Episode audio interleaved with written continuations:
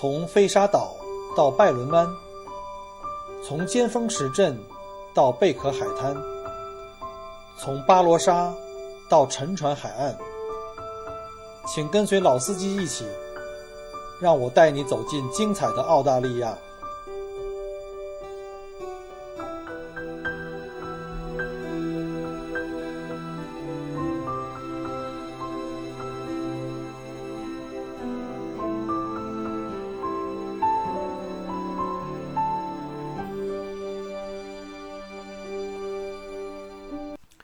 各位亲爱的听友，大家好，欢迎再次收听 Michael 郭聊澳洲，再次感谢您的支持和订阅。今天是二零一八年的十月十三号，星期六。呃，首先呢，跟大家来道个歉哈，就是我的节目啊应该是昨天，就是十月十二号星期五上线的，结果因为呢昨天临时被抓差呢，跑了趟大洋路。那今天呢，我也是刚刚呃下了团来回家呢，下班的时候呢，给大家录一期节目。啊，在这个节目正式开始以前啊，我想利用这机会啊，那个回答几个听友的问题。呃，首先这个 biu biu coco 同学在这个喜马拉雅给我留言哈，你在这个第四十七期我不是药神这一集后面留言说，老郭，请讲讲澳洲的保险种类吧，就是一般必须配备的私人保险。我家准备移民，现在国内五花八门的好多都可以说在国内买，国外报销的。还有很多香港保险一头雾水，谢过谢过。我个人觉得，如果您要是已经决定移民来澳洲了，我建议您还是在本地买，因为像在澳大利亚呢，有百分之五十以上的当地的这个民众都买了私人保险，啊，是作为这个 Medicare 的一个补充。而这些私人保险呢，都会指定当地的一些私人的医疗机构，就私人医院了，就会比公呃公费的医院呢会好一些，而且呢治疗的速度也快一些。所以我建议还是在本地买。你在中国的保险公司不一定能够指定当地的这个私人保险医院，所以呢可能会有这样的问题。呃，就不要听那些卖保险的忽悠了。我也是九月份刚刚回到祖国北京探亲，同时把我在国内买的保险全部都退保了。虽然说会有一些损失，啊，但是无所谓了吧？这个毕竟你在什么地方生活，还是选用当地的合适的保险呢，更加好一些。呃，另外呢，我发现啊，这个喜马拉雅有一个功能，或者说叫一个新功能，以前我没碰到过哈，叫做问答。呃，这个好像是收费问答啊，我还真不知道。而这里呢，呃，有一个期限，我刚刚才发现这里有两个人给我问了问题，还花费了一块人民币。呃，首先呢，您要是想跟我问问题哈，真的没必要花钱，没有必要浪费钱，您可以直接加我微信，或者在节目后面给我回。呃，有时间我会在节目里回，或者是在微信里给您回。你看这两位，一个是牙克西，牙克西 Q 七呢，花了一块钱问我说：“您好，您现在在北京吗？我也是北京的，正在办移民澳洲，听您的节目讲得很好，有些情况想当面跟您请教，方便请您吃饭吗？”这个消息我发现的太晚了，早知道有人请我吃饭，哎呀，就去了呀。开玩笑哈，那段时间我正好在北京度假。我看到这条提问的时候呢，已经人回到澳大利亚了，所以呢，很遗憾，亚克西同学啊，第一，那个没能跟您这个当面见个面，也没能蹭上您的饭，但是您的好意我心领了。有什么问题还是老规矩，您在节目后面给我留言或者加我的微信，咱们在微信里聊。但是现在是旺季哈，可能我回微信速度没有那么快，很多听友加我呢打招呼的哈，我可能经常会说在带团，所以呢，请大家多多耐心的等待。呃，另外有一个匿名用户也问了问题，说：“主播您好，我也要马上辞掉国内工作，登陆澳洲了。呃，你可否从新移民在澳洲的职业规划（括号不包括投资移民买的生意那种为了拿身份过渡阶段的工作）（括号结束）为切入点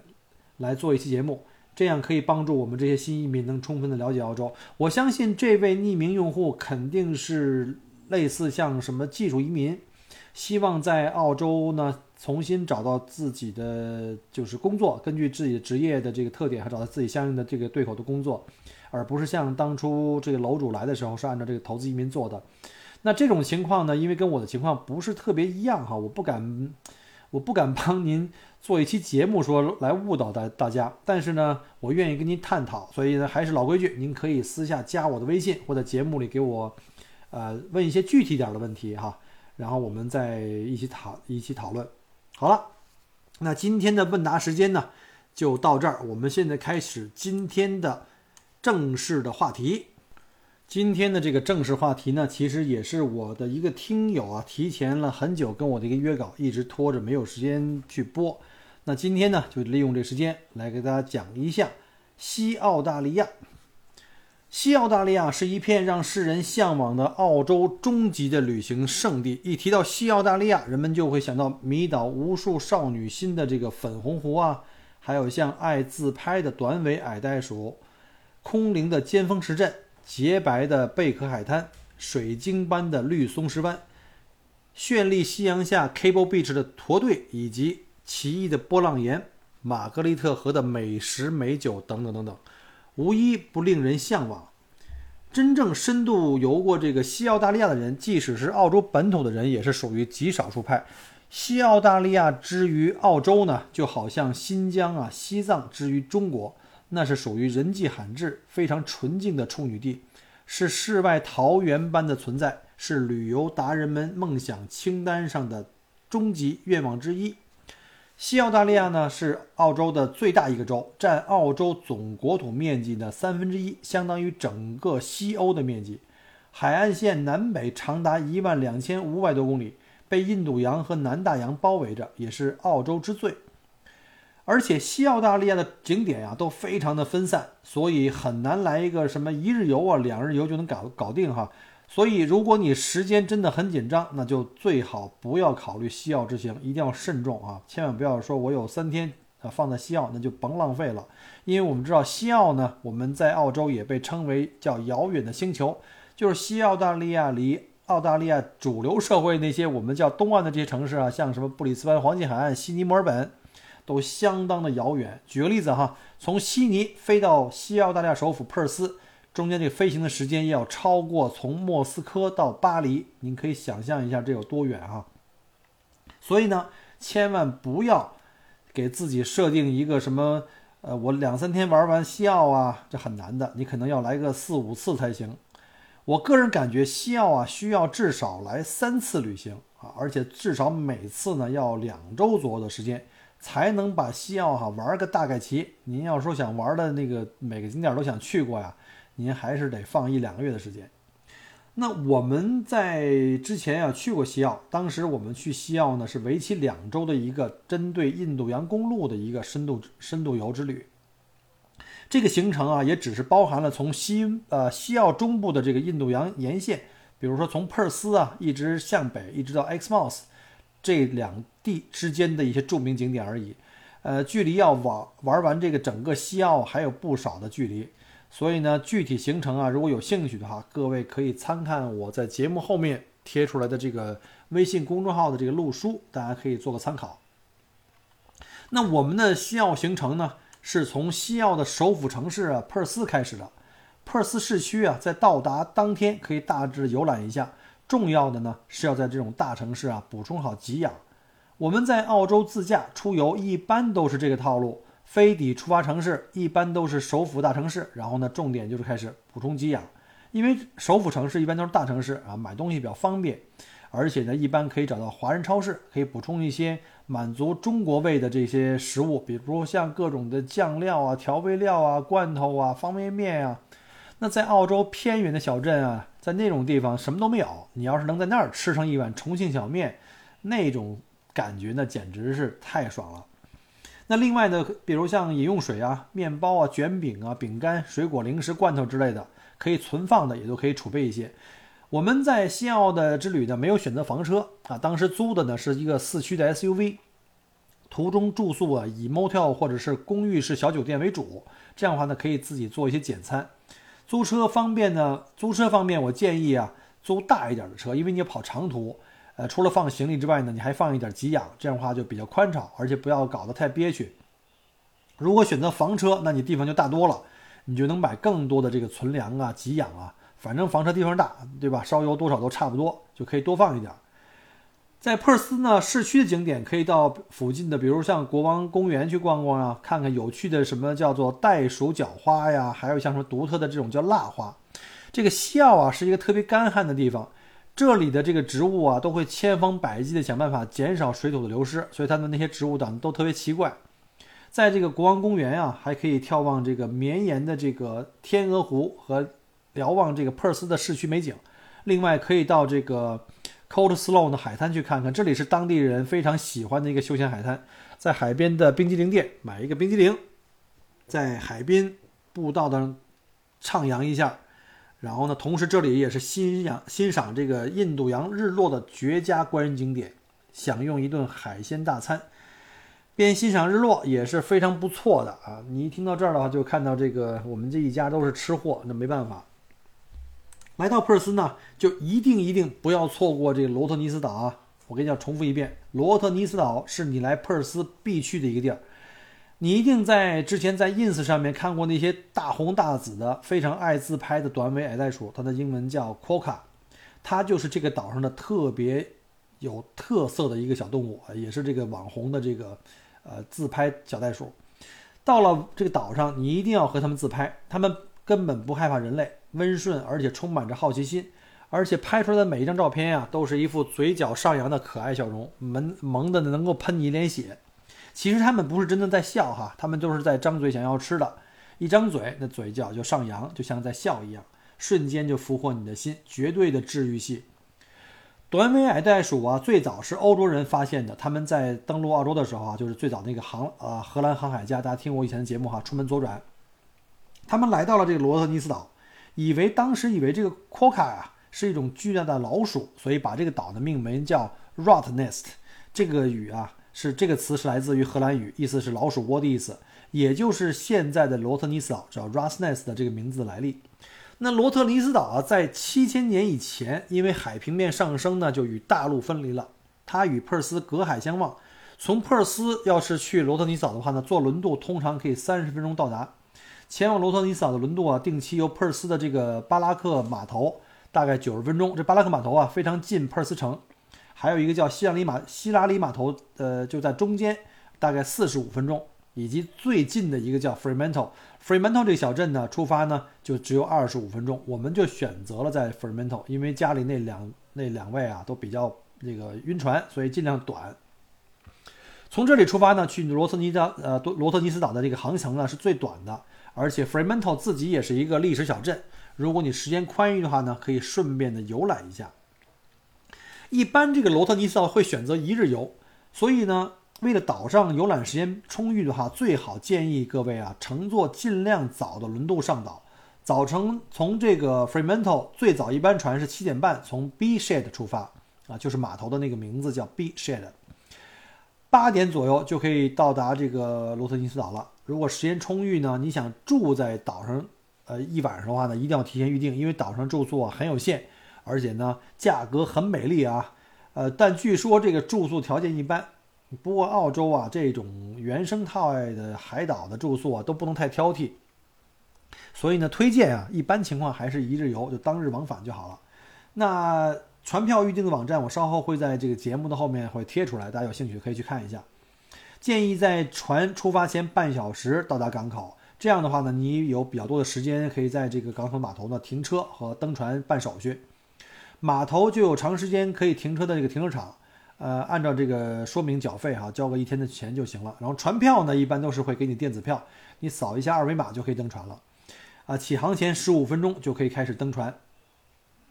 罗特尼斯岛是一个非常美丽的海岛，到处充满着纯天然未开发的这个美啊，这是澳大利亚的一个特色，就是非常原生态的玩法。岛上共有六十三个海滩和二十个海湾。翠绿清亮的海水，洁白的沙滩，美的简直不像话。这里啊是西澳人民非常喜欢的度假胜地。盛夏的季节啊，在清亮的海水里游泳啊、浮潜、冲浪啊，或者出海垂钓，都是非常棒的一个体验。我们当时是在十月中下旬去玩的，水温当时还是比较凉的，所以呢，以观光为主啊，不能下水。而且首次造访的话，应该也没有更多的时间。玩这个水上项目啊，因为你环岛一圈已经一天的时间了，那所以呢，我们就用了一天时间把这个岛啊环了一遍，然后把岛上这个各个景点都打卡了一遍。呃，那如果您要是玩两天以上，或者是您在夏天上岛的话，建议您带上游泳衣啊、浮潜装备，呃，在这儿湿个身也还不错。这里是澳洲著名的浮潜圣地，有一百三十多种水下生物等着你来探索。这个小岛上是不允许开私家机动车行驶的，所以呢，游玩的话通常是两种选择：一个呢是上岛以后啊，坐岛上专门的游览巴士，或者呢租一个自行车环岛游览。但是呢，如果你要是想骑自行车在岛上游览的话呢，啊，可以在订船票的时候一块儿订，这样的话能够别呃比较节省时间，省得你到了这岛上以后呢，游客中心还要排队重新办理这个租自行车的手续。那或者上岛以后呢，游客中心去租也行，就是叫排排队嘛。不过呢，骑车在岛上游览要正确的评估自己的体力哈，因为岛上有不少地方是要上坡下坡的，这一圈下来还是蛮累的。所以建议那些年轻的、体力好的朋友们选择骑自行车的好处啊，是比较自由。喜欢的海滩可以多玩会儿啊，走哪儿可以停哪儿啊，随心所欲。呃，不用老想着那个错过什么下一班车呀什么之类的。那如果您要像我一样哈，比较偷懒儿或者体力一般的朋友，那我建议您还是选择岛上的这个观光巴士。环岛的各景点呀都有这个停车点。然后呢，这个景点观光一圈以后呢，再坐下一班车呢去下一景点。整个一天，这个车在岛上是转来转去的，一直不停。然后你随时可以在车站等车，等下一班车，也挺方便的。有些站点甚至离得比较近啊，因为景点密度比较高。这样的话呢，你可以考虑一下，就别等下班车了，可以自己就溜达溜达，享受一下海边徒步啊，边走边玩也挺好玩的。我们就是这样，一半呢坐车，一半呢用脚走路玩了一整天，感觉还不错。岛上的巴士收费啊是成人二十澳币，儿童十五澳币。上岛后呢，在那个 information center 呢去买票，再按照这个路标行至巴士车站上车即可。这个 information center 还有岛上的地图跟导览手册，可以拿一份规划一下行程。你也可以在这个罗特尼斯岛的网站上下载一个 PDF 版本的一个导览手册，提前做一下功课，这样的话可以事半功倍啊，省时间。岛上的餐厅啊，主要是集中在这个港口的那个码头附近，那儿有个商业街。呃，你也知道，澳洲的这个这个餐食啊，主要还是以这个炸鱼薯条、三明治之类的西式简餐为主，而且呢，价格也比较美丽哈。毕竟小岛嘛，都是从那个大陆上运过去的。我们呢，其实是在珀尔斯呢超市买好了食材，自己拿包背上，在岛上找了一个景点去野餐的。啊，你想想，在一处非常静谧的野餐，你们一家人把这海滩给这个包圆了，就着涛声美景啊，大吃大喝，非常的爽。不过呢，请您一定要记着哈，自带垃圾袋，不要在这么美的自然景观前面去留任何的垃圾，去污染这个环境。岛上除了超美的海景呢，还有壮观的植物群落以及野生动物，有像什么海鸥啊、燕鸥啊、鱼鹰啊、鹈鹕，各种海鸟在空中飞过，在水中嬉戏。在巴士上啊，司机还会经常提醒你注意海中是不是有鲸鱼呀，有海豹啊。我们因为是十月中下旬拜访，正是座头鲸跟这个南露脊鲸带着出生的鲸鱼宝宝返回南极的季节。一般在四月份以及九至十二月份比较容易能看到鲸鱼。在这个 Cathedral Rock 呢的观景平台啊，可以看到大群的海豹。在水中嬉戏，很是欢快。如果你运气好啊，还可以在这个汤姆森贝啊等潜水的地方看到这个绿海龟、魔鬼鱼等海洋生物。但你最好是带着这个浮潜设备哈。岛上的动物重中之重肯定是这个网红的主角，叫 Quokka，就是这个短尾矮袋鼠。我感觉啊，下午出没的比较多，在灯塔至码头商业街这一带的那个树丛、灌木丛里面最容易常见了。你可以跟他们很近的距离拍照。Coca 属于一种好奇宝宝，给他们拍照啊，他会好奇你的照相机，他以为是吃的，就会猛着追着你扑着你的照相机，所以拍出来效果非常好，啊，很像动画片里的那些很很可爱的小动物，非常萌。他们非常的温顺，我们全家轮流和他自拍的，都相当的配合，不愧为是非常自爱自拍的动物的称号。岛上还有专门带领游客寻找 Coca 的免费的那种叫 Day Tour。下午两点一刻有哈，时长四十五分钟，边走边为您介绍这个萌物 Coca 的习性以及趣闻。建议那些英语比较好的朋友们可以在这个 Information Center 呢咨询或者呃那个参加。除了 Coca，岛上还有其他不少免费的导览，感兴趣的呢可以在他们网站上查询。岛上总共有两座灯塔，位于海岛中部呢。有一个 w a j i m a m t 灯塔，以及离港口不远的一个叫 Bathurst 灯塔。呃，岛中部的这个灯塔可以自骑自行车或者是搭巴士前往，每天十点到两点半，每半小时都有一个灯塔的 tour 可以参加啊。成人是九澳币，儿童是四澳币，可以呃登上这灯塔，从最高处呢，整个弗兰这个海岛的美景和宝石般闪耀的印度洋，并可以在灯塔内部了解灯塔的运作。呃，位于海边这个 Pinky Beach。可以的这个这个叫 b a r s e s 灯塔呢，景色也很美，但是呢，这个灯塔是不给你开放去攀登的，所以呢，你们要知道一下，从 Information Center 走过去就可以了，非常非常近。这里的海景呢也非常美丽，而且是岛上欣赏日落的绝佳的地点。一定要记住哈，不管这个岛有多美，要记住最后最晚一班返回大陆那个码头，像 Fremantle 的渡轮啊，通常是六点半就开发开船了。所以呢，不要因为留恋美景呢，耽误了你的返程的船，否则你只能在岛上睡沙滩了。珀斯和罗特尼斯岛呢，就因为时间关系哈，我们今天先介绍到这里。呃，下期预报一下，下期呢我们会呃从珀斯出发，给您介绍一直向北行驶到尖峰石镇和龙虾工厂。那好，如果想听下一期，别忘了下个周五，如无例外的话，下周五节目就开始发出来。那请您在后面节目帮我点个赞哦。那这期节目先到这里，祝各位周末愉快，拜拜。